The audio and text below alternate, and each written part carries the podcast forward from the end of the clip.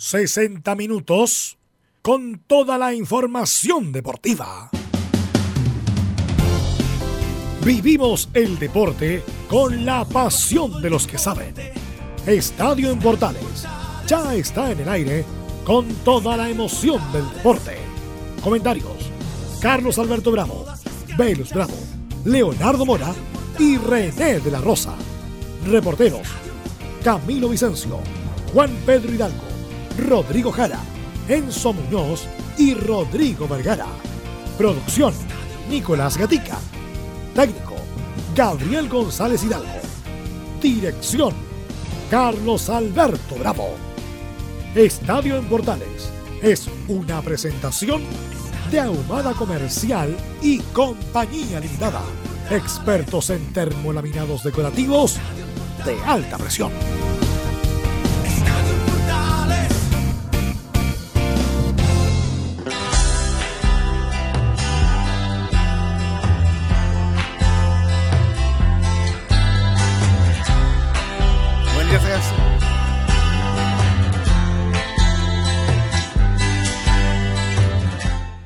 ¿Cómo le va todo? Muy buenas tardes. No, no, no, no es la voz azul de Radio Sport, sino que es Estadio Portales en jornada de día viernes 31 de enero, comenzando la última edición de este mes, acalorado día de enero, con informaciones, bueno, de la segunda fecha que ya se juega a partir de hoy, lo que nos dejó también el preolímpico, algunos están contentos, otros tristes por lo del preolímpico. Bueno, esto y mucho más ya lo empezamos a vivir acá en el panel de Estadio Portales que está con nosotros también, como todos los viernes, don René de la Rosa. ¿Cómo le va, René? ¿Cómo están? Buenas tardes a todos los oyentes de Estadio Portales. Es un día viernes bastante caluroso, pero muy agradable para conversar de fútbol y de mucho más. Es verdad, también está Laurencio Valderrama. ¿Cómo le va, Laurencio? Buenas tardes, Leo, y por supuesto para toda la audiencia de Estadio Portal, un gusto de poder compartir con ustedes, aunque bueno, lógicamente lamentamos la eliminación de la Roja en el preolímpico. Y también saludamos a Camilo Vicencio, que también está en el panel de Estadio Portales. ¿Cómo te va? ¿Cómo estás, Leo? Muy buenas tardes para ti y para todos los auditores de, de Estadio en Portales. Panel numeroso, pues. Y también está, como siempre, para leer los titulares y también un comentario que me hizo él también, que después lo quiero que lo comparta con los auditores con respecto al juego de Chile. Nicolás Gatica, ¿cómo te va, Nico? Muy buenas tardes. Buenas tardes, a toda la sintonía de portales. Claro, principalmente se trata de la delantera de Chile, que me llama mucho la, la, la preocupación, el mal que ha tenido Chile estos años en esa, en esa faceta. Vamos a revisar entonces los titulares de esta jornada, don Nicolás Gatica. Vamos entonces con esta canción de fondo para revisar lo principal de este día viernes 31 de enero. Claro, justamente no vamos a comenzar con otra cosa aquí con la eliminación de la sub-23 de Chile en el preolímpico que se disputa aún en Colombia. El equipo chileno no logró superar a Colombia por un empate sin goles quedó fuera del cuadrangular final. En el equipo chileno lamentaron la eliminación ya que según el técnico Bernardo Redín, y podríamos coincidir con esto, ningún rival lo superó en la fase de grupos. En cuanto al juego, claro. Pero hay otra opción de los Juegos Olímpicos para clasificar a la selección, en este caso femenina, de fútbol chileno que conoció las fechas para buscar un cupo a aquel torneo. La ida va a ser el 9 de abril en Camerún o Zambia, uno de esos dos rivales, y la vuelta se disputará el 15 del mismo mes, vale decir en abril, acá en Chile. Ya en el fútbol chileno, Colo Colo viajará a El Salvador sin Esteban Paredes, Gabriel Costa, Pablo Mouche y Nicolás Blandi, entre otros. Ayer el gerente deportivo Marcelo Espina descartó los nombres que suenan para reforzar la defensa, nos referimos a Luis Casanova y Nicolás Ramírez. En la U hay novedades en cuanto a los citados para enfrentar mañana a Curicó a las 17.30 horas. Tendremos la palabra, por cierto, del técnico Hernán Caputo. Además tendremos un informe de su rival, Curicó. En Católica, Diego Buenanote trabaja de forma especial para encontrar su mejor forma física y futbolística. Tendremos todas las novedades del equipo cruzado que va a enfrentar el domingo a O'Higgins de Rancagua. En otra noticia del fútbol chileno en Palestino, llegó el defensor argentino de 28 años Lucas Acevedo. Y el delantero Brian Carrasco aseguró que fue Paqui Menellini quien no lo quiso de vuelta en Audax Italiano. Cerramos con Deportes Iquique, que estrenará el domingo el renovado Estadio Tierra de Camperos, donde se ve una alta expectación justamente por su reinauguración. Esto y más en la presente edición de Estadio Portal. Bueno, este tema personalmente a mí me encanta porque eh, a pesar de que es bien depre, eh, este Jorge González ya solista, ya en la casi última etapa, antes de que ya le diera el, el accidente cerebrovascular que tuvo. Eh, el disco se llama Trenes y esta canción se llama Hay que creer.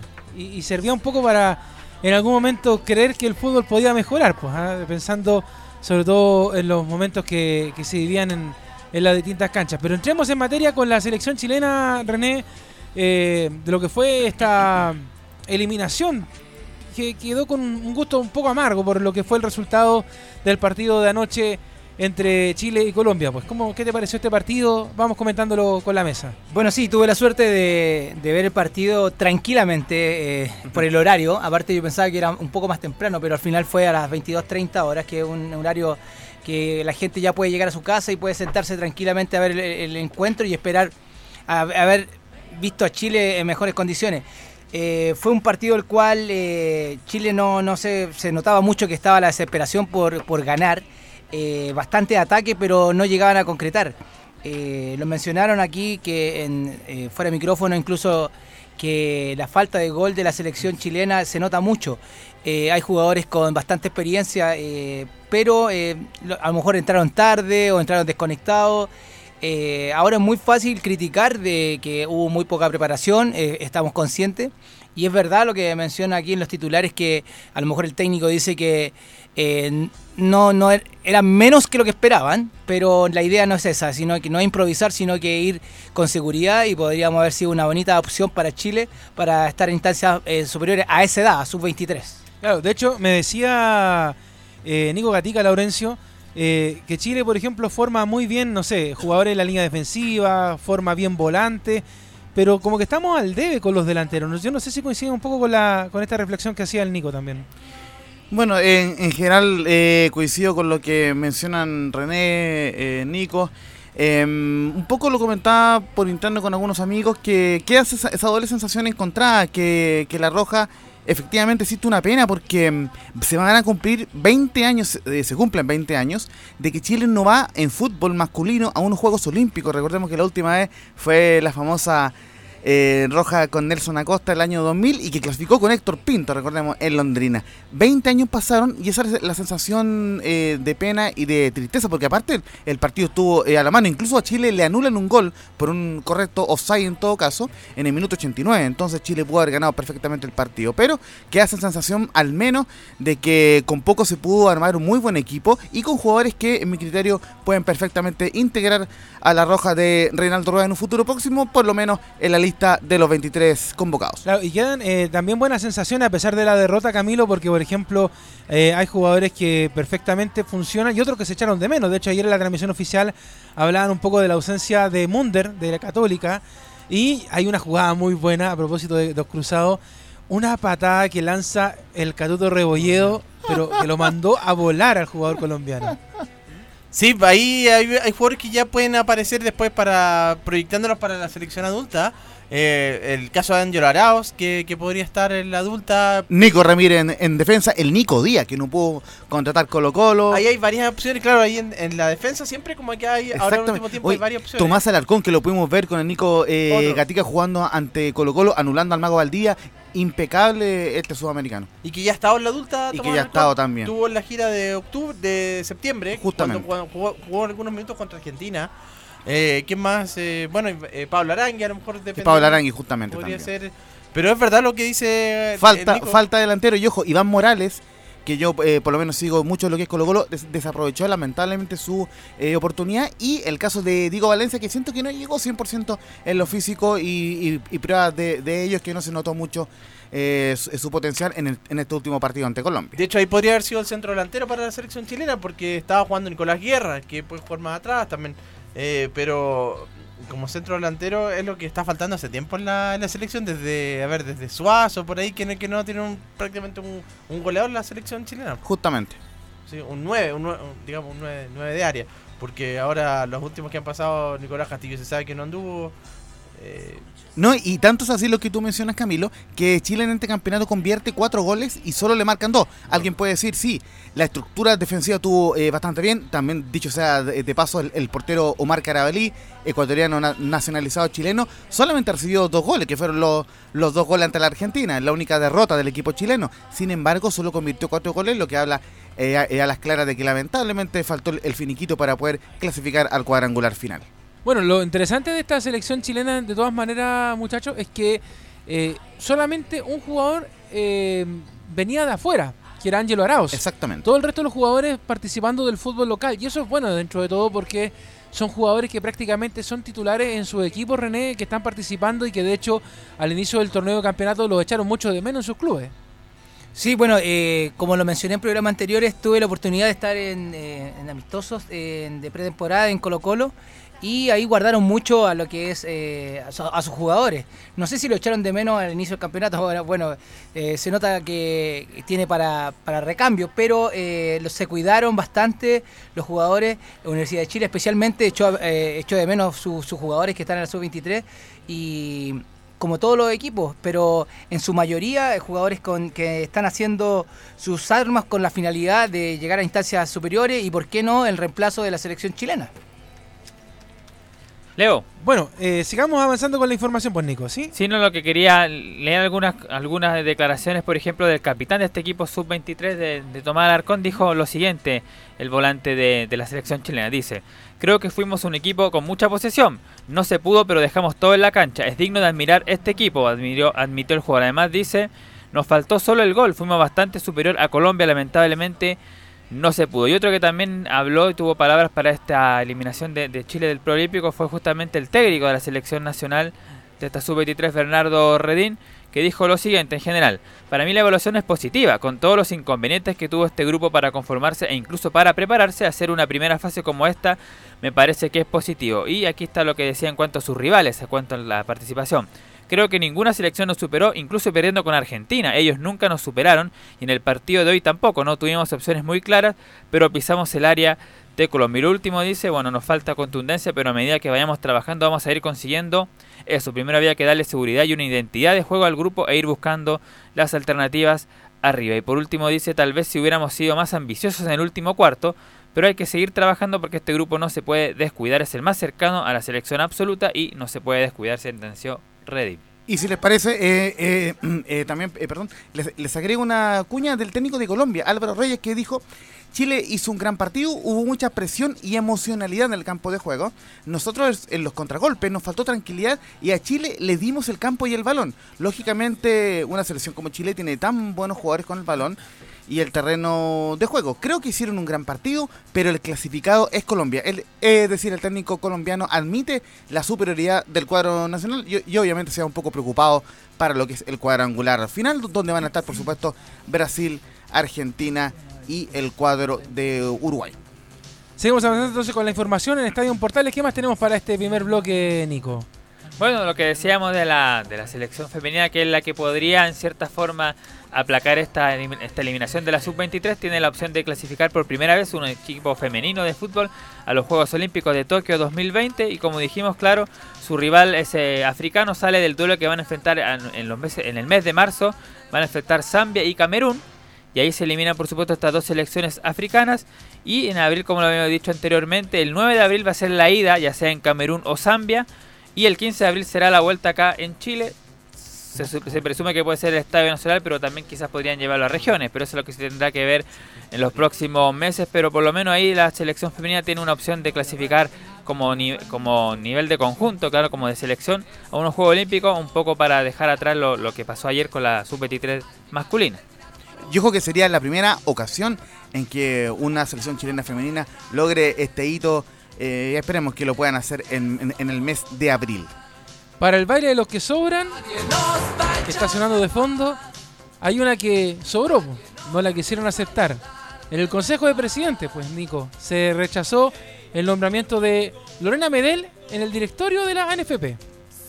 Claro, fue una, una reunión de, de Consejo de Presidentes que al principio de la mañana habían llegado, era a las 11 comenzaba y en ese momento habían llegado solamente dos, que eran O'Higgins y no recuerdo que y me parece que, que Unión Española. Había muy poco interés al principio y después de hecho solamente llegaron 17 eh, presidentes, pero que ya es suficiente para hacer un- justamente un quórum para firmar este Consejo de Presidentes y finalmente, claro, determinaron los clubes de que Lorena Medel, que era de Santiago Wander, claro, no podía ingresar al Congreso, perdón, a, a trabajar junto a Moreno y, y el- los demás directores de, de la NFP. Claro, de hecho, votaron en contra Unión Española, San Felipe Palestino, Huachipato, Audax Italiano, Curicó Unido, Antofagasta, Barnechea, Copiapó y Deportes Valdivia. Se abstuvieron Coquimbo, Rangers, Ñublense Santa Cruz y eh, votaron eh, a favor de Medel, Colo Colo, la U y Católica.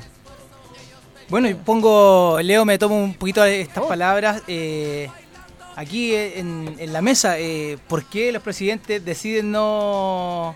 Yo creo que argumentos eh, no tienen, yo creo que es, es- ellos tratan de, sin desmerecer a, una dama del equipo que sea, igual es como un círculo cerrado, el cual...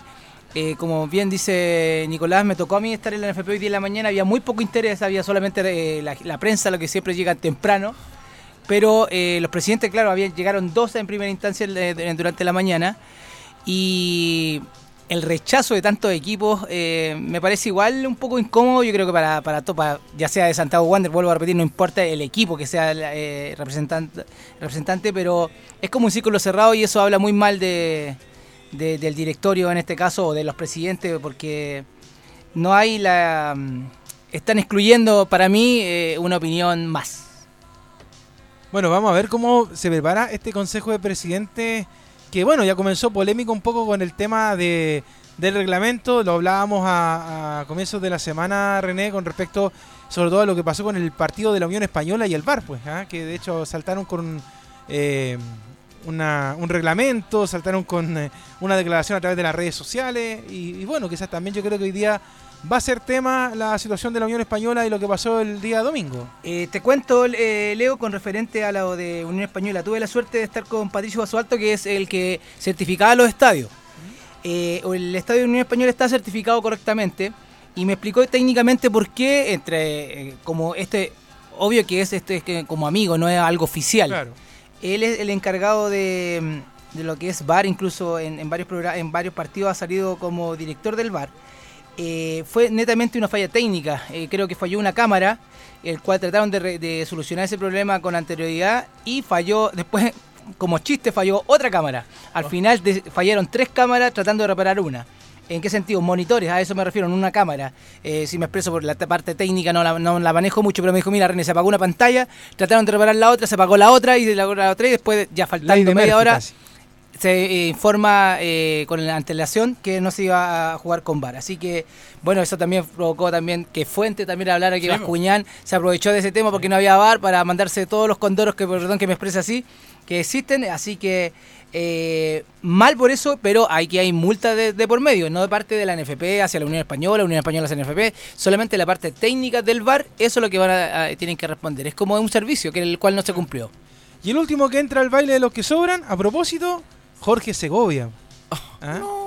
Unión Española no iba a participar de una farsa, dijo el presidente del equipo hispano, quien eh, tú sabes que se expresa a través de las redes sociales, porque no, no puede hacerlo acá en Chile por sus problemas que tiene.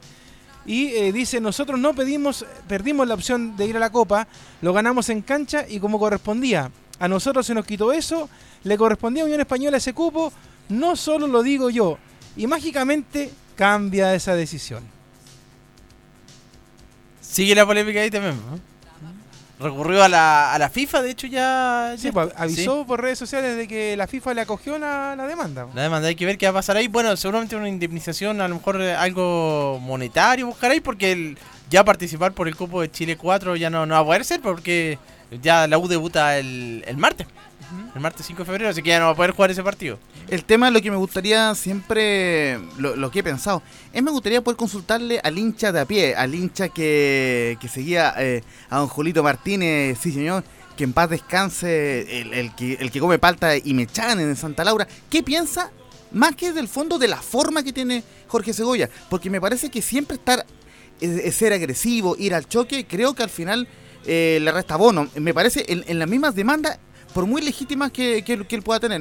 Eh, me gustaría en algún momento poder tener esa impresión de los hinchas, de la gente que está alrededor de la Unión Española, un equipo, recordemos, con más de 100 años de, historia, emblemático en el, en el, fútbol chileno y que no nació con Jorge Segovia.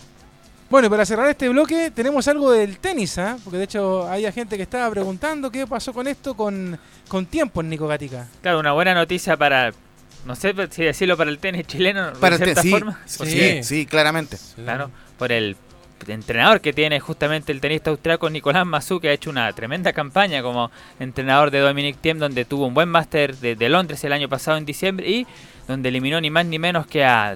Bueno, Zverev está, eh, no es de los top 10, pero está dentro de, los muy, buenos estos, jugadores. Estos 10 justamente. No, no, me, refería, no, no, era del nivel de, de Federer. Ah, no, claro, claro que eh, pero, eso es verdad. Pero claro, está dentro de, de los mejores del mundo Zverev, pero Tien va a jugar el día domingo frente a Djokovic, y Djokovic tiene la posibilidad de recuperar el número uno que perdió Nadal, así que una buena noticia para el tenis chileno que este austriaco haya avanzado a la final, más que nada por el trabajo que ha realizado Nicolás Mazú durante todo este tiempo. Para marcarte eh, un poco la bajada de la noticia, victoria 3-6, 6-4, 7-6 y 7-6 ante Alexander Everett luego de 3 horas, 3 horas, y 42 minutos. Es la primera vez en la historia que un tenista austríaco juega una final del Australian, eh, del Australian Open y además es la primera vez que Dominic Thiem juega, lógicamente, una final de Grand Slam y es la segunda que él juega porque recordemos que el año pasado jugó Roland Garros, la final de Roland Garros, cayendo ante el Rafa Nadal. Es el principal mérito que tiene el Nico Mazú, más allá de que todos lo queremos, de que el doble medallista olímpico,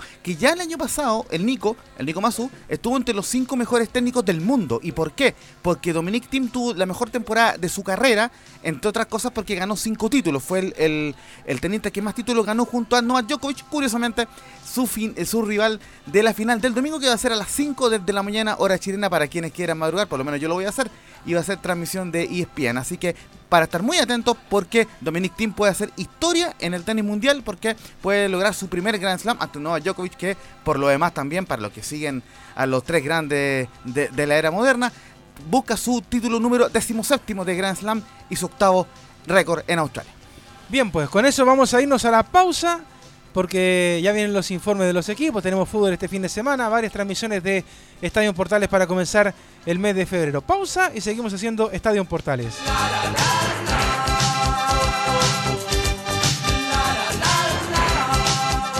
Radio Portales le indica la hora.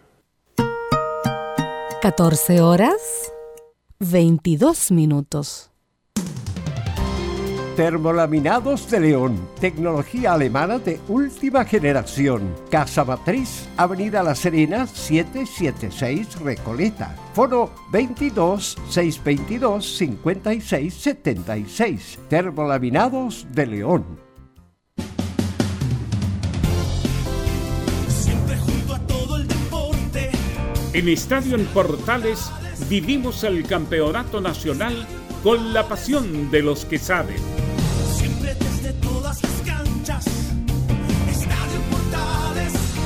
Este domingo a las 11.30 horas desde el estadio El Cobre de El Salvador, Cobresal Colo Colo. En Estadio en Portales vivimos el fútbol con la pasión de los que saben.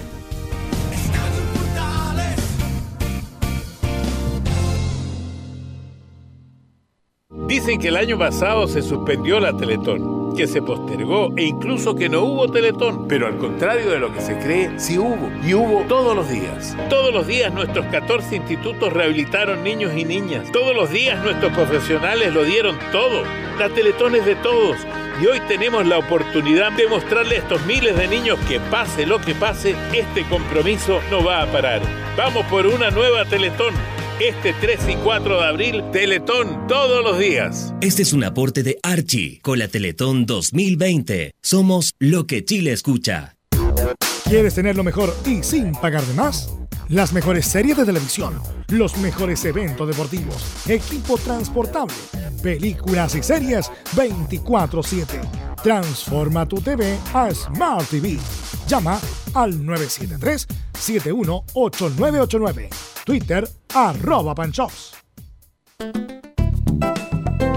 Comercial IAC y Compañía Limitada. La mejor calidad mundial en laminados decorativos. Comercial IAC Compañía Limitada es Vertec en Chile. San Ignacio 1010, Santa Rosa 1779, Avenida Mata 446 y Portugal 501. Comercial IAC Compañía Limitada es Vertec en Chile.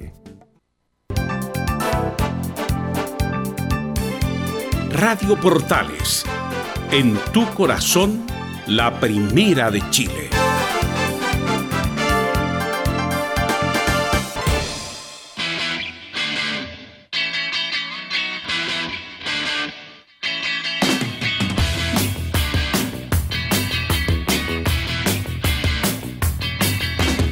Debo decir con mucho respeto, porque yo soy fans de Los Prisioneros, que este es el peor disco de Los Prisioneros. Se llama Manzana. ¿Ya? Esto es cuando ya se fue Tapia y aparece Gonzalo Yáñez. Es el peor disco de Los Prisioneros. ¿ya? No sé por qué lo hicieron, pero lo hicieron. Pero se destacan dos temas de este video. Este, es uno se llama Manzana y el otro se llama El Muro. Es lo único bueno que tiene, el resto es todo malo. Donde quizás a lo mejor hay cosas mejores es en la U, ¿no? Enzo, ¿cómo le va? Buenas tardes. ¿O están mal las cosas ya? Buenas tardes, Leonardo. Concentrados, se podría decir. Así están en Universidad de Chile, concentrados porque se le preguntó por el tema de la Copa del Libertadores, que este partido el día martes en el Estadio Nacional contra el Inter de Porto Alegre. Rival bastante difícil, un rival brasileño nunca es fácil para los equipos chilenos, pero Caputo evitó responder preguntas de ese estilo dijo que se va a referir posterior al encuentro con Curicó en el Estadio Nacional este sábado, transmisión de Estadio en Portales. Y la primera que vamos a escuchar va a ser precisamente hablando sobre el equipo rival Curicó Unido, pero dándole especial énfasis en Walter también Montillo. Algunas cosas varían dentro de la propuesta del rival, pero nosotros proponemos seguramente con eso, con Walter intentando estar más libre y seguramente con una compañía también ahí que, que genere esa misma emoción, ¿no? esa misma emoción de ir, de ir hacia adelante como lo hace él. Walter lo va a hacer eh, de la manera habitual, pero por todo frente de ataque, como lo viene haciendo, aún más todavía, con más libertad de- detrás de los delanteros y con cierta compañía que creo que va a ser importante también para, para ver eso que siempre se genera de que Walter atra- atrae mucha marca y, y también poder liberar espacios de, de otro lado. Ahí está la primera de Hernán Caputo hablando precisamente del, de Curicó Unido, el próximo rival de, de Universidad de Chile, que viene de ganarle por un gol a cero al recién ascendido La Serena. Sí, pues, ¿qué- no sé qué les parece a ustedes, René, Laurencio, cómo se ve esta Universidad de Chile ya en la segunda fecha y de aquí en adelante tiene varios partidos consecutivos entre semana y fin de semana. Bueno, en mi opinión, eh, la U debe despertar. Debe despertar, eh, si bien es cierto, en el partido que vemos, que pudimos observar con Guachipato, eh, se vio una, una, U que no, no esperábamos todo que, que jugara con todos los refuerzos que, que, que llegaron. Pero eh, va todo en la nombre de Caputo. El, el Caputo, el hombre que habló hace muy poco instante, es el, el que tiene la responsabilidad y también eh, lo hablamos en esta mesa que cuánto tiempo se va a esperar a, Caputo. Eh, eh, cuánto la, directiva de la Univers- Universidad de Chile va a esperar los resultados, que vamos a ver, si bien es cierto, es un hombre que, que ha podido sacar a la Universidad de Chile adelante en términos del, can- del campeonato anterior y ahora, pero la U está si lo tomamos en conciencia a los que siguen eh, el fútbol eh, con el asunto de los porcentajes, los campeonatos ahora del, eh, corre mucho riesgo y yo creo que no puede dejar pasar más tiempo. En mi criterio me da la sensación de que el hincha de la U está, aparte de preocupado por todo lo que se ha hablado acá en el panel de Estadio Portales, es que quedó la impresión en el partido ante Colo Colo eh, y en el partido ante Huachipato que son que es la U, Montillo y 10 más. Y me parece que es muy complicado eso porque depender de un solo jugador, por más que sea Walter Damián, el ídolo del club en este momento, siento que es bastante eh, arriesgado. Dicho eso, igualmente siento que por lo menos Caputo le está intentando darle la, le- la vuelta un poco al tema y poner a Walter Damián, como lo decía en su Muñoz en, en- en la cuña, o por lo menos Caputo en la cuña que recató en su Muñoz, el hecho de que juegue libre por detrás del, de- del delantero centro, que me imagino es el Bati Larribey, es, es bastante interesante porque es una vuelta de tuerca a lo que había hecho en, en los partidos anteriores, porque me daba la impresión de que Ángel Enrique se estorbaba un poco con, con Joaquín Larribey y me parece que un Joaquín Larribey solo en ofensiva, como referencia de ataque, puede ser bastante más beneficioso eh, para la U, sin perjuicio de que va a haber mucha presión ante Curicó el día sábado. Pero la más probable formación de, Caputo para el partido con Curicó no es solamente con la Ribey. Está también Ángelo, está Luis Rojas. Los cambios en su mayoría son en el medio campo. Por ahí el ingreso de Matías Rodríguez puede ser la, gran salvedad para, este compromiso del capitán porque viene, no pudo disputar el partido contra Huachipato en el sur precisamente una elección en el partido contra Colo Colo y escuchamos precisamente a Hernán Caputo refiriéndose al capitán azul. Lo de Matías, eh, el partido anterior, es por un tema que tuvo una contusión y no pudo, no pudo ser de la partida, ¿no? Estuvo en la citación. Y hoy la posibilidad de que pueda estar seguramente en el once inicial tiene que ver porque, porque su recuperación ha sido óptima y porque está en, en plenitud, como todo jugador que, que puede estar en las citaciones porque está 100%, ¿no? Entonces, esa es una de las razones, no, no por algún jugador en especial del equipo rival, sino por, por algo que también es beneficioso para nuestro equipo y aparte que él venía jugando, ¿no? De todas maneras, echaba de menos el juego de María Rodríguez en el partido del fin de semana, porque Augusto no quedó, no estuvo a la altura en el juego de la línea defensiva por el sector izquierdo a diferencia de Matías Rodríguez, que sabemos que no es el mismo de, no sé, el 2011, pero eh, a pesar de todo es el hombre que convierte goles, de hecho lo hizo en el partido con Colo Colo, aunque no sirvió de nada, pero es abismante la diferencia entre Augusto Barrio y Matías Rodríguez. Sí, precisamente es una de las grandes interrogantes a, saber para mañana qué formación va, a parar Caputo. Lo cierto es que al menos en la línea defensiva de Universidad de Chile, con esta salvedad de o Augusto Barrio Matías Rodríguez, yo me inclino más por el capitán, eh, que va a ser con Depole en el arco, Matías Rodríguez, Osvaldo González, Del Pino Mago, Poseyur, y los cambios vienen en el medio campo, que está Cornejo, ingresa Galani por Espinosa, haciendo doble contención. Montillo con Luis Roja. Luis Roja por. Eh, este chico, siempre se me olvida el, el nombre. Jimmy, Jimmy Martínez. Con, por Jimmy Martínez y dos hombres en delantera como lo son Larry Bay y Angelo Enrique. Porque tenía la información de que jugaba solo el Larry pero, pero, pero bueno, eh, lógicamente... Es que también se probó. También se probó, pero la, la decisión parece inclinarse más por, por, por Angelo más que por poner un, otro otro mediocampista como sería el caso de Zacarías. Y muy brevemente eh, quería preguntar, es, eh, dado que alguna vez se hizo con el Chapa fue en salida en Católica, ¿existe la chance de que Matías Ro Rodríguez pueda jugar más adelantado por, eh, por sector derecho? Existe la chance, pero lo de Hernán Caputo lo prefiere en la, en la línea defensiva, porque si bien puede explotar más saliendo desde atrás que desde como un puntero. A la diferencia del Chapa, que el Chapa siempre jugó de puntero y también se lo retrasó, pero su posición era más de puntero en la selección, por lo menos el partido contra Colombia en la Copa América Centenario en Estados Unidos, eh, contra Colombia precisamente jugó de puntero también.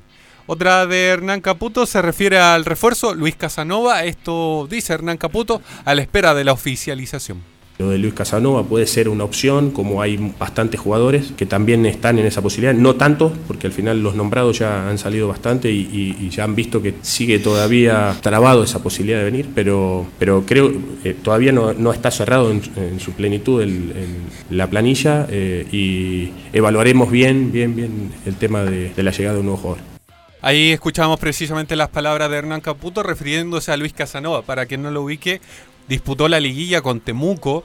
Eh, es jugador de Temuco de segunda división, pero lo quieren en la Universidad de Chile y tampoco hay que descartar la probable llegada de un lateral izquierdo, que es otro puesto que, que interesa mucho a la Universidad de Chile con el tema de, de, estos dos partidos, tanto contra Colo Colo contra Huachipato, se abrió la opción de, de, poder traer a un defensor central. Se hablaba que si se clasificaba a la, a la, Copa Libertadores se iba a traer un defensor central. Luis Casanova parece estar mucho más cerca de llegar a Universidad de Chile más que llegar a Colo Colo. Oiga, eh, y yo le quería hacer una pregunta. Yo, yo, yo, sé que lo vamos a meter en farándula aquí, pero ¿qué pasa con lo de Manuel Pellegrini? Buena pregunta.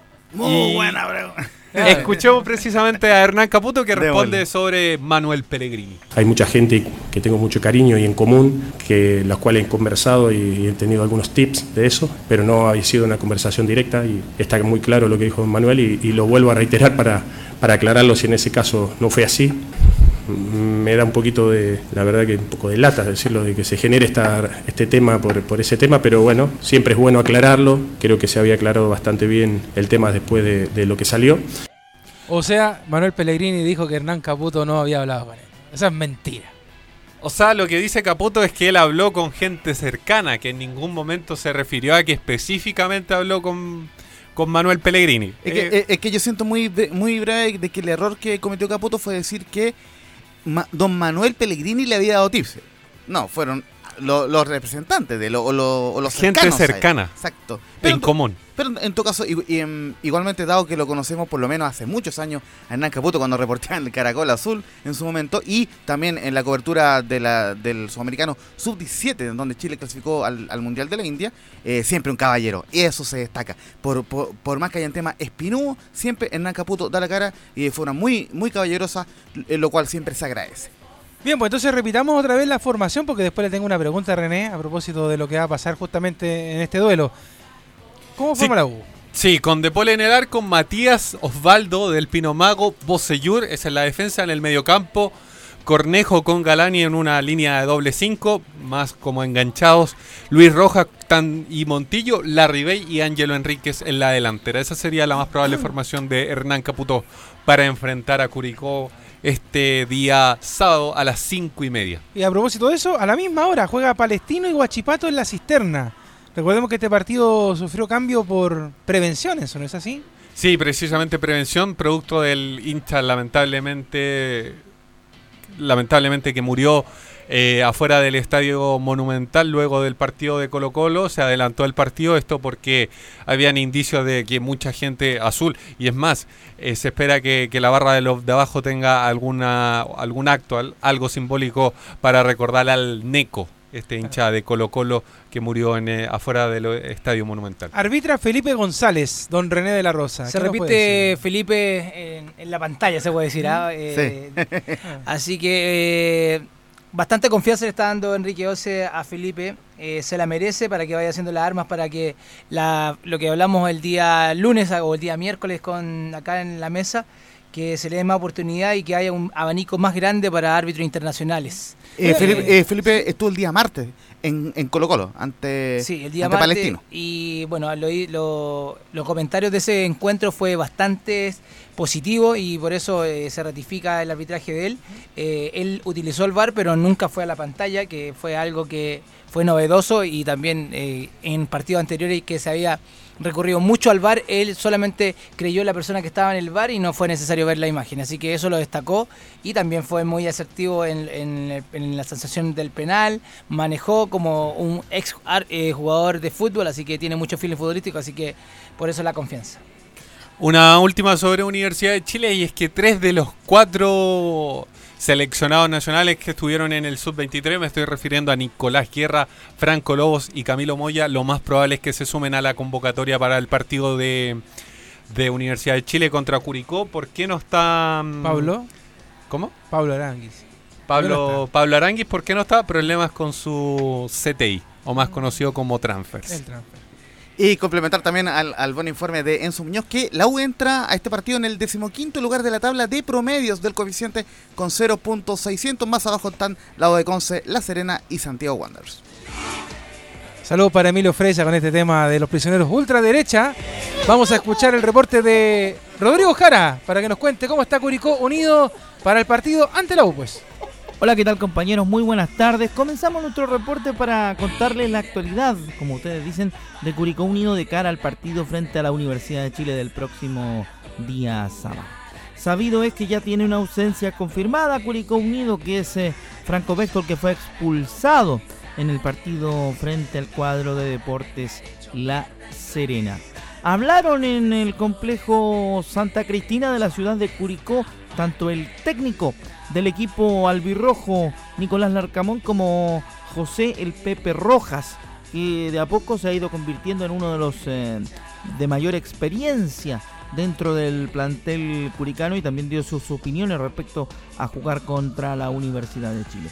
En lo que a voz del técnico se refiere, vamos con el primer análisis que hace Nicolás Larcamón respecto de la importancia del partido contra la U. Sí, bueno, el rival de turno, eh, obviamente con un partido especial, de esos que, que sabemos que se van a jugar con, a cancha llena en un estadio importante, eh, contra uno de los, de los grandes de, Santiago. Está en un momento donde tiene que, dar la cara y es, es importante saber de que nosotros vamos a, tener que estar bien, bien concentrados, bien metidos en el partido, bien metidos en nuestro plan para, para poder eh, llevar, los llevar el partido al, escenario que más nos convenga y, y sobre todas las cosas para traernos algo de Santiago que va a ser importante para, para valer mucho más los tres puntos que conseguimos el otro día. Pero mucho más motivado por lo, por lo que hicimos nosotros en la primera fecha y sobre todas las cosas por, por las sensaciones que tengo respecto del trabajo que viene haciendo el equipo. Para continuar con la voz del técnico de Curicó Unido, Nicolás Larcamón, escuchamos lo que dice respecto de en qué pie se encuentra el equipo curicano de cara al partido con la Universidad de Chile del día de mañana sábado. Estamos construyéndonos, o sea, venimos de hacer un, un muy buen partido en donde yo encuentro que hay muchas cosas para, para destacar, pero también hay otras para, para corregir. Creo que, que indudablemente una de las cuestiones que nos queda un poco al debe fue el hecho de no haber cristalizado en el resultado toda la, cantidad de situaciones que, generamos. Pero, pero bueno, eh, vamos en, en- en buen camino, sabemos de que, de que el venir de un triunfo, sobre todo en una primera fecha, con lo que eso siempre representa en cuanto a la ansiedad y al nerviosismo del debut, eh, fue, fue un balance muy positivo y ahora, como te digo, eh, es- sería muy importante sumar, en lo posible obviamente a tres, pero, pero sumar va a ser importante para, para, valer mucho más los tres puntos, como decía anteriormente. Hablando de lo netamente futbolístico, le preguntamos a Nicolás Larcamón cómo se contrarresta el trabajo de la Universidad de Chile, mirando también la parte anímica del rival y pensando en que futbolísticamente haya alguna forma de, como decíamos recién, contrarrestar el trabajo de los azules. Escuchamos a Nicolás Larcamón. La versatilidad tiene que ser uno de, nuestros grandes atributos. O sea, nosotros tenemos que saber eh, presionar agresivamente eh, y también saber cuándo armar un bloque, un bloque de espera, en donde recuperar la, pelota en un, bloque eh, medio, intermedio o bajo nos permite atacar con más espacio a las espaldas de los, de los volantes rivales. Así que no, no estamos fijados en, en recuperar de una única manera, sino por el contrario, queremos ser un equipo con, con variantes, con, con poder desarrollar diferentes matices dentro del mismo partido. Sabido es que para uno de los integrantes de Curicó Unido, como decíamos al principio de este informe, José Rojas, es un partido especial enfrentar a la Universidad de Chile. Escuchemos qué nos dijo Pepe respecto de jugar contra la U en el Estadio Nacional. Siempre va a ser especial en- enfrentar a la U eh, en el Nacional, eh, pero insisto, hoy día defendiendo la camiseta de Curicó y esperamos eh, poder sumar a tres. Esa es la visión de José Rojas respecto al partido frente a la Universidad de Chile. Yéndonos al probable equipo que proponga el profesor Nicolás Larcamón frente a la Universidad de Chile en el partido de mañana sábado, podríamos decir que es prácticamente el mismo que enfrentó a La Serena, salvo la posibilidad de que Urrego sea el hombre que reemplace al expulsado Franco Bechtol. Esto es con Garcés en portería, Corral, Urrego, Rojas y Lascano en la línea de cuatro. Luego una línea de tres volantes con Martín Cortés yéndose por el sector de la izquierda, Fernando Godoy en el medio y Parra por la derecha. Luego para generar una línea de tres delanteros compuesta por Benjamín Ortiz y Castro por las laterales, dejando en el centro a Sebastián Jaime. Son las posibilidades que tiene el profesor Larcamón de cara al partido frente a la Universidad de Chile, como decíamos, el próximo día sábado, es decir, mañana. Amigos míos de Estadio Portales, un gran abrazo. Esta es la actualidad de Curicó Unido, que hoy mismo viernes ya se dirige a la capital para concentrarse de cara al partido de mañana. Desde Curicó, Rodrigo Jara, muy buenas tardes, amigos de Estadio Portales. Este fue el informe del Albirrojo. Radio Portales le indica la hora. 14 horas 44 minutos. Termolaminados de León, tecnología alemana de última generación. Casa Matriz, Avenida La Serena, 776 Recoleta. Foro 22 622 56 76. Termolaminados de León. Visita www.radiosport.cl, el sitio web de la Deportiva de Chile.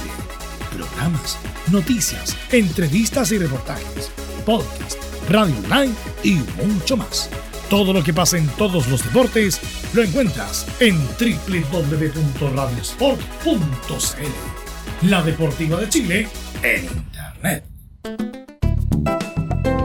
Comercial IAC Compañía Limitada. La mejor calidad mundial en laminados decorativos. Comercial IAC Compañía Limitada es Vertec en Chile. San Ignacio 1010, Santa Rosa 1779, Avenida Mata 446 y Portugal 501. Comercial IAC y Compañía Limitada es Vertec en Chile. El verano llegó alegrando Radio Portales, en tu corazón, la primera de Chile y en verano.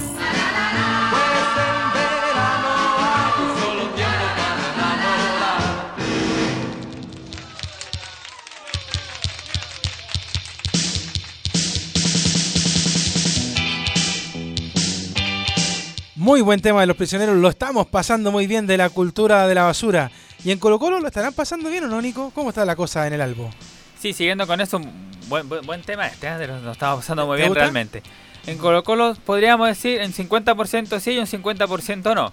El 50% sí por el buen partido que tuvo frente a Palestino, por la, el, este jugador Marco Balados que está haciendo figura, lo mismo que se ha entendido bastante bien con Leonardo Valencia, pero no viene en el sentido, claro, de, de los lesionados que ya suman bastante. Está, bueno, Pablo Mouche, está Matías Saliva que está en la etapa final de su recuperación, Matías Fernández que tuvo este desbalance muscular, pero que ha entrenado normal estos días y viajaría, no sale la nómina todavía, pero sería un hecho que viajaría Matías Fernández este domingo a El Salvador para enfrentar a Cobresal al mediodía.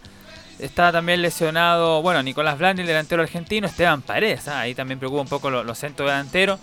No sabemos si por ahí eh, Mario Salas llevará a Iván Morales o no a, El Salvador por esta ausencia que tiene de delanteros y el equipo colocolino, que puede jugar ahí, bueno, Brian Bejar, está Volados, está Javier Parragués, pero podría ser una opción ahí a lo mejor el delantero que ayer estuvo en el en el preolímpico. O pero sea, es un la- la otra- hospital Colo Colo ahora, pues. Nico. ¿ah? Sí, ¿Qué le pues, realmente es un hospital el equipo de Colo Colo. Y esto, bueno, algunos dirán, es para algunos será positivo, para otros no, la ausencia de, de Gabriel Costa, por el delantero uruguayo peruano, que es la nueva baja que va a presentar Colo Colo frente a Cobresal. Y no solamente frente a Cobresal, sino que incluso el partido con la Católica no va a estar el delantero eh, de Colo Colo, Gabriel Costa. Y para esto escuchamos de inmediato al médico del equipo de Colo Colo, Matías Morán, quien se refiere justamente a la situación de Gabriel Costa. El jugador Gabriel Costa eh, presenta un esguince sin desmal anterior en el tobillo derecho eh, y por este motivo será sometido a tratamiento médico kinésico con un tiempo de recuperación estimado de al menos cuatro semanas. En cuatro semanas va a estar eh, fuera Gabriel Costa, el delantero de Colo Colo, así que ahí tiene un nuevo dolor de cabeza el equipo Colo Colo. Pese a que ayer estuvo en, en un programa, eh, Marcelo Espina, el gerente deportivo, dijo que pese a la lesión de Costa, de Blandi y de Paredes, no va a traer un delantero más. Por ahí no va a ir el, el tema en Colo Colo, no va a ir por un delantero más. ¿Te parece, René, que queda corto Colo Colo con todas estas bajas, pensando en que también, de hecho, ellos participan en Copa Libertadores y que febrero pa- pasa rapidito? Sí, eh, la verdad corto no creo porque tiene bastante gente, eh, de, se puede decir como el término que siempre todos ocupan, de las canteras que, que- de, de las inferiores que eh, Sala le ha dado oportunidad para subir al primer equipo.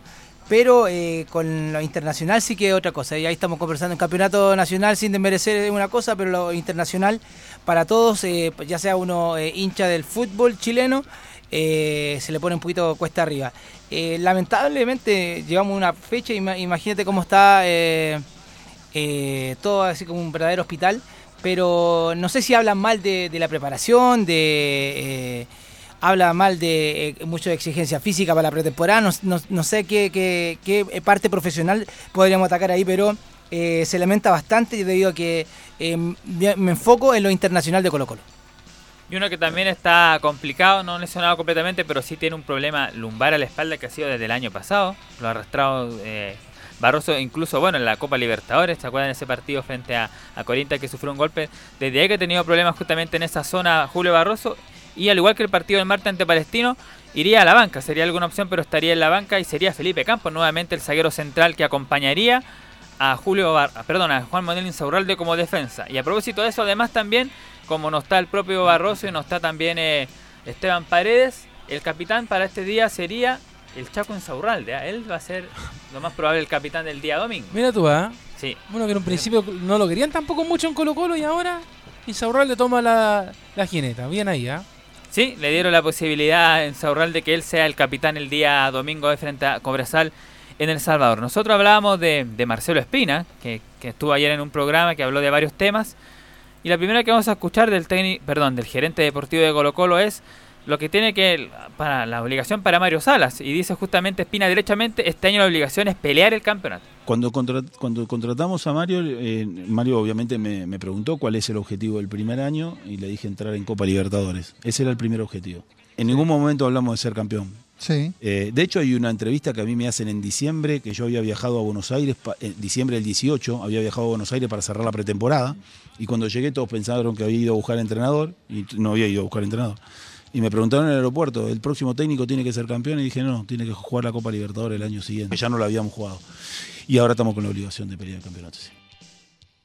Era solamente clasificar a Libertadores, cosa que Colo Colo logró, recordemos. Eh, salió segundo y va a jugar en el grupo ya frente a Peñarol, Jorge Wilterman y también el conjunto Atlético Paranaense. Pero este año dice ahí al final Espina, sí o sí se le exige el campeonato a Mario Salas como principal tema. Y obviamente si no lo consigue ahí, seguramente ya podríamos podría abandonar Colo Colo al final de año. Mario Pero, Salas, pero si no imagínate, eh, a Colo Colo le va bien, Laurencio, en la Copa Libertadores y llega, no sé, semifinales. Porque de hecho hace algunos días Paredes salió hablando también de esta exigencia de, Sí. de avanzar por lo menos a cuarto. Entonces si Colo Colo tiene una buena campaña internacional por sobre el torneo local, yo creo que no lo echan a Mario Sala, ¿o sí, Laurencio?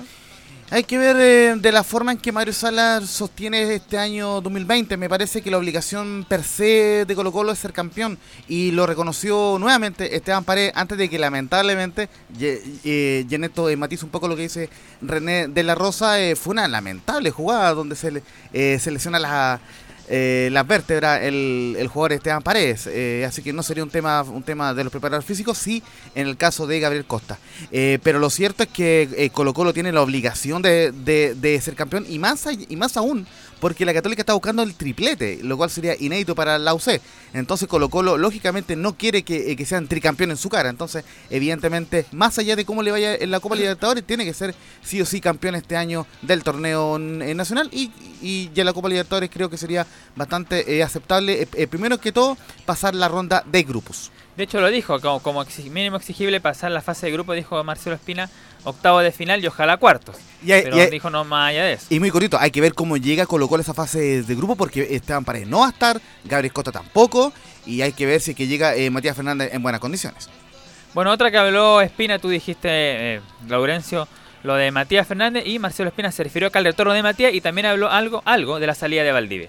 Mati tuvo una para, según el, el médico, eh, por, un, por una mala recuperación, un mal tratamiento respecto de la lesión que tenía y eso lo llevó a, a lesionarse en forma más continua. Yo creo que también el estado de ánimo, los que lo conocemos a Matías sabemos que es un chico aprensivo, que necesita cariño y me parece que todo eso también puede influir, pudo haber influido eh, en, en el tema de las lesiones. Hemos analizado todo, pero tampoco es tan sencillo decirle que no a un futbolista eh, tan querido como Matías, pero también Matías tuvo que poner de su parte para poder estar en el lugar que él qui- quiere estar. Hoy, si queremos eh, repatriar a, a muchos futbolistas, o en algún momento repatriar a muchos futbolistas que están en Europa o en otros lugares con salarios inalcanzables, eh, es el futbolista el que se tiene que acomodar a la realidad de los clubes y no los clubes eh, salirse de su, de su economía para poder darle un gusto. fue- Prefiero el, el tema de Jorge no hablar porque cuando hablé se malinterpretó algo y nosotros como club, o más el directorio, ha decidido que no, no, no nos no nos enfoquemos más, no en el tema de Jorge, sino de no enfocarnos más de los muchachos que salieron, porque en definitiva es gastar energía sobre algo que hoy no tiene, no tiene sentido. Claro, no, y es verdad, o sea, ade- además que ahora Jorge tiene otro compañero nuevo que es Gonzalo Jara, así que ya no es noticia, ya al menos en el, en el fútbol chileno la información. ¿Algo más para comentar, Nico? Si antes da la formación de Colo Colo dos cosas, decir que en la misma entrevista Marcelo Espina descartó de momento, descartó de momento que los nombres que suenen para reforzar la defensa sean el de Nicolás Ramírez y el de Luis Casanova, que también lo miran en la Universidad de Chile, así que por ahí en esa parte dice Marcelo Espina que ni Nicolás Ramírez ni Luis Casanova son opción hasta el momento, pero no descarta que pueda llegar igual un defensor a cubrir Colo Colo, pero que tampoco es algo de urgencia. Así que da- le baja el perfil a eso.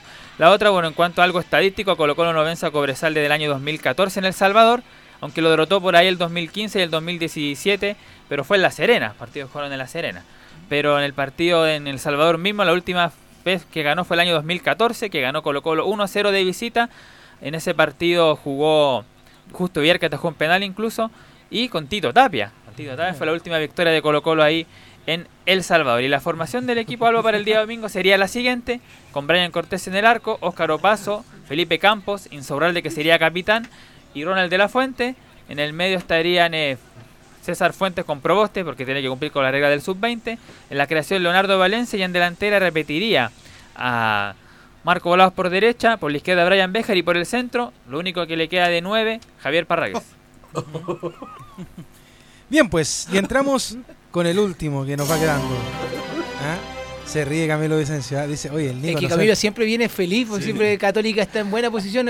Hace años que ya no está en mala posición, No, así que sí. ca- entra Camilo aquí y ya se alegra todo el, el- el panel. Claro, y de hecho yo creo que la única deuda que tiene Católica, y quizá no le interesa tampoco a- al presidente ni al directorio, es la Copa Libertadores, pero por el torneo están pero felices Católica con tres goles ganándole a Wanders, ahora nuevamente preparándose para el fin de semana, ¿es así Camilo? Sí, pero siempre a principio de temporada dicen que, mm, que los objetivos son pasar a hacer una buena campaña a nivel, internacional. Eso era el año pasado también.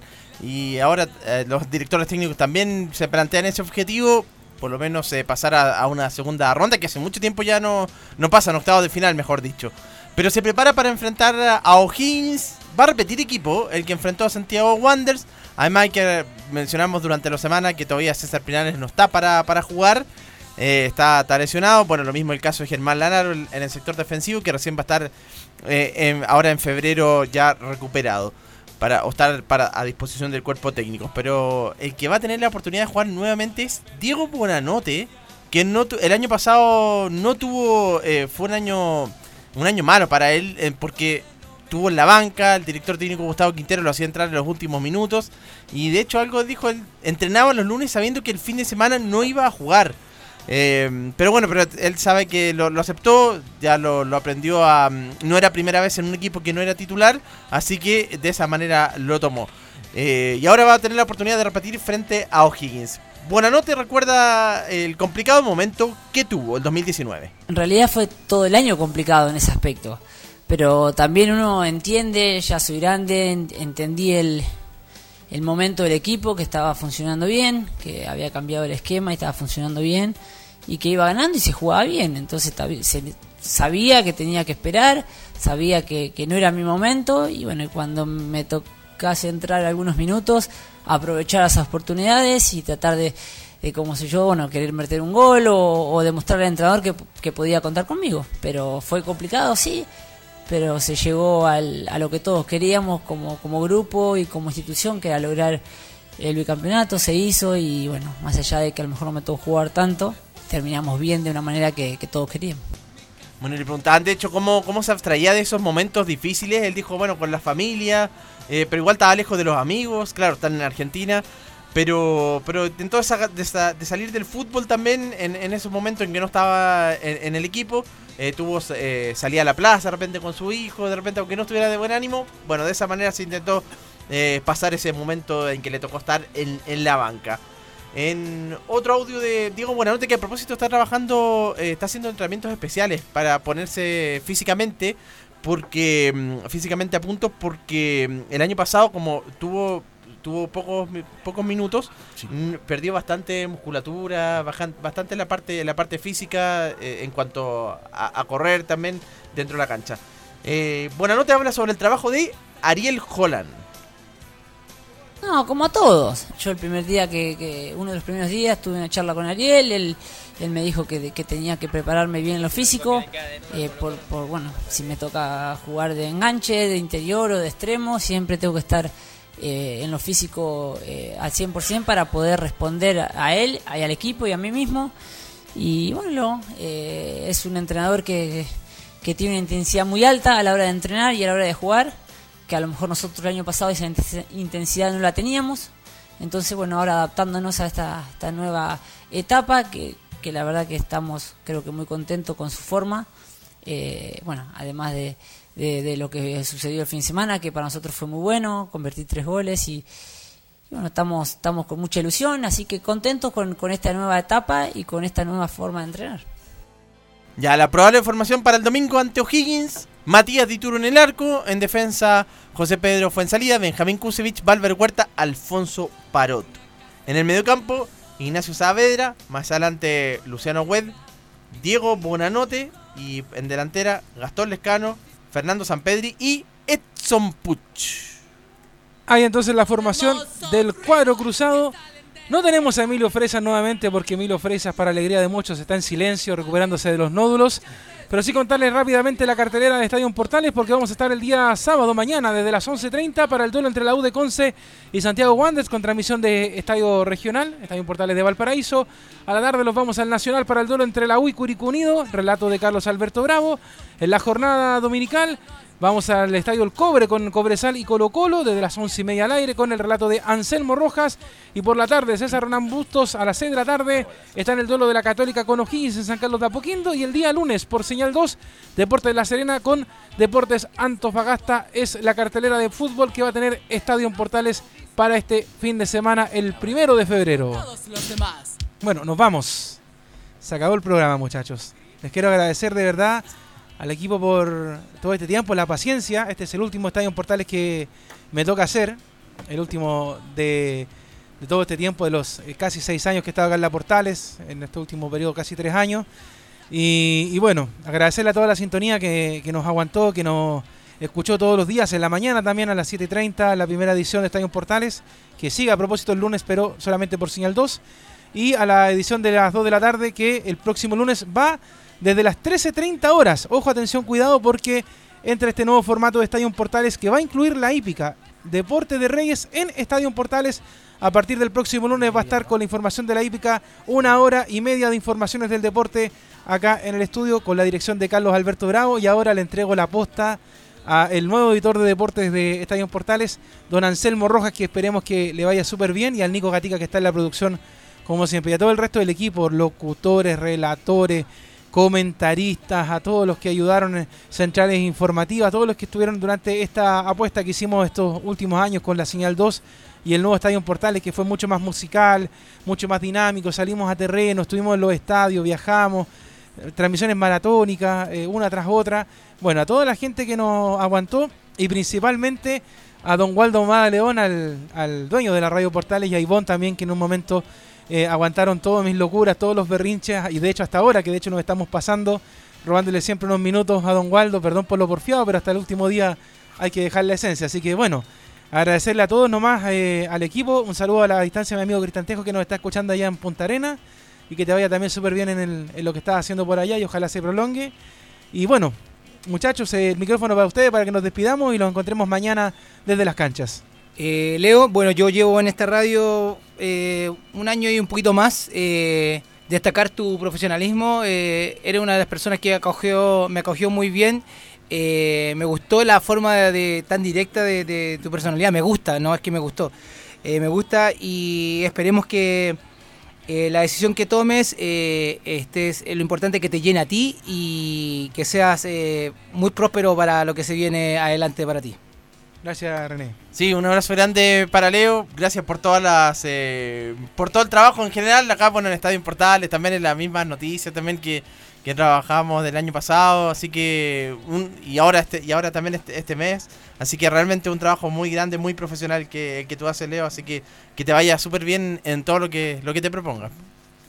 Yo me quiero sumar un poco a las palabras de Carlos Alberto Bravo, que las dijo él en el Estadio Portales de ayer jueves, que básicamente destaco no solamente el profesionalismo, sino la calidad humana de Leonardo Isaac Mora, como él le gusta decir. Eh, básicamente también destaco todo este proceso de, de dos años, mm, de un año y medio, no solamente en Radio Portales, sino en Radio Sport, donde inclusive eh, de- eh, debatimos, discrepamos muchas veces, pero siempre al final quedó eh, la, solidaridad, la, soli- la solidaridad, perdón, la buena onda, eh, el compromiso, el compañerismo. Eh, la mitad también, entonces eso se agradece un montón y vas a dejar un lindo legado acá en Radio Portales y vamos a, a- a hacer el mejor esfuerzo para mantener ese, ese legado. De verdad te vamos, te vamos a, extrañar, a extrañar mucho y si bien nadie es irreemplazable, me- ni, ni siquiera yo, pero eh, ciertamente se va a sentir mucho tu, tu ausencia eh, en este set de Estadio Portales. Como bien lo decía eh, Carlos Alberto Bravo, lo mejor para, para ti en todo lo que venga y sobre todo so- sobre todo si es que en ese proceso está involucrado Dios Padre Celestial. Así que un fuerte eh, abrazo Leo y todo lo mejor en lo que venga. Y muchas gracias por todo lo que nos entregaste, tanto en lo personal como en Estadio Portales. Exactamente, lo mismo, por los mejores deseos ahí para Leo en el futuro, que, que emprenda todas las decisiones y bueno, también un gran profesional en, esto de las comunicaciones, también se hizo un muy buen trabajo en la señal 2, que fue muy bueno porque se le dio la opción a partidos que, por que no, no podían ser transmitidos por la señal de aire y se dio una buena oportunidad. También varios medios por ahí conocieron a Radio Portales, eh, la Unión Española o Palestino sabían que nosotros también teníamos presencia ahí de alguna u otra forma y Audax Italiano, así que también eso fue bueno para, para que todos se dieran a conocer. Así que los mejores deseos y bueno, que sea un buen 2020. Oh, Leo, no se va. Bueno, muchachos, no muchas gracias va. a todos. También a Enzo que está acá en, en el, el- al otro lado del vidrio. A Cristian Álvarez que también, de hecho, está acá también de, del área de prensa. venga, que venga. Bueno, si quieren entrar los muchachos, eh, todavía ya, nos- ya nos pasamos ya, sí. De hecho, en cualquier momento me llega el WhatsApp del jefe que ah, Leo Mora tiene la embarrada en la radio otra vez. ¿ah? Otra vez. Otra vez.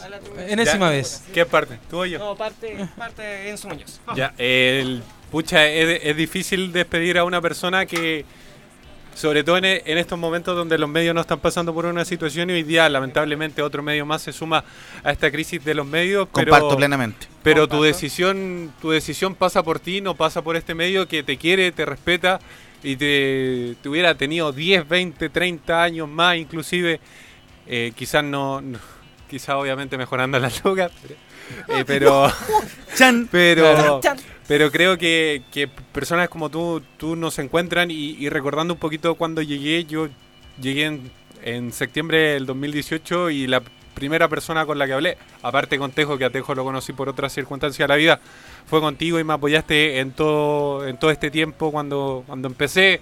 Empecé en Radio Portales y empecé en realidad como en los medios, porque si bien tuvo un paso por otro medio, no voy a decir cuál, eh, siento que esta termina siendo como la casa donde crecí.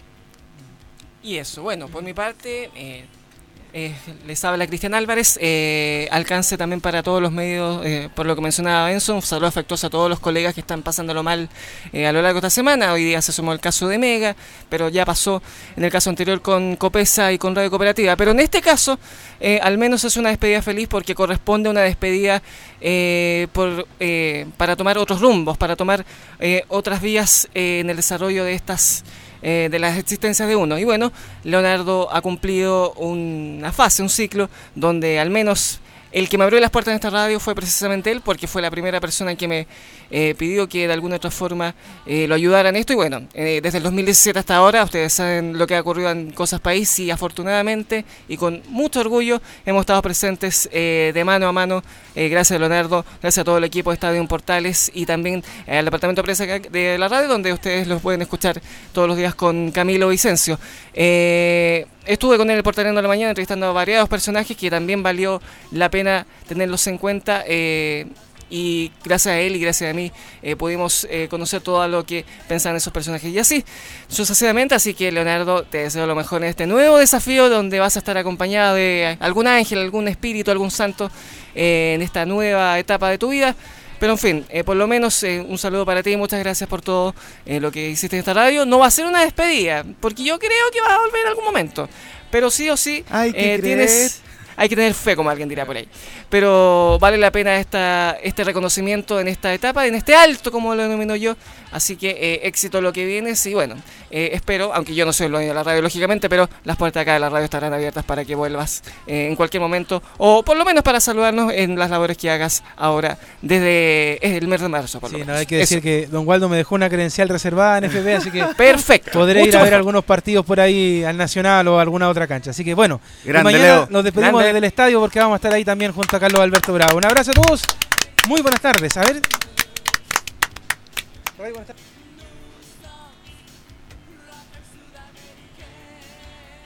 Vamos a, entonces a despedirnos. Ahora sí. No, dale. Ahora- Ah. ¡El aplauso! Bravo.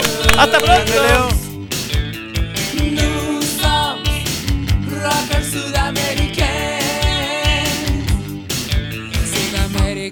Rockers, Sudamerican ilusos. Sin mujeres, sin millones, sin Cadillac. Lo hacemos perfecto, lo hacemos fantástico. Sentimos envidia de los rockers de verdad.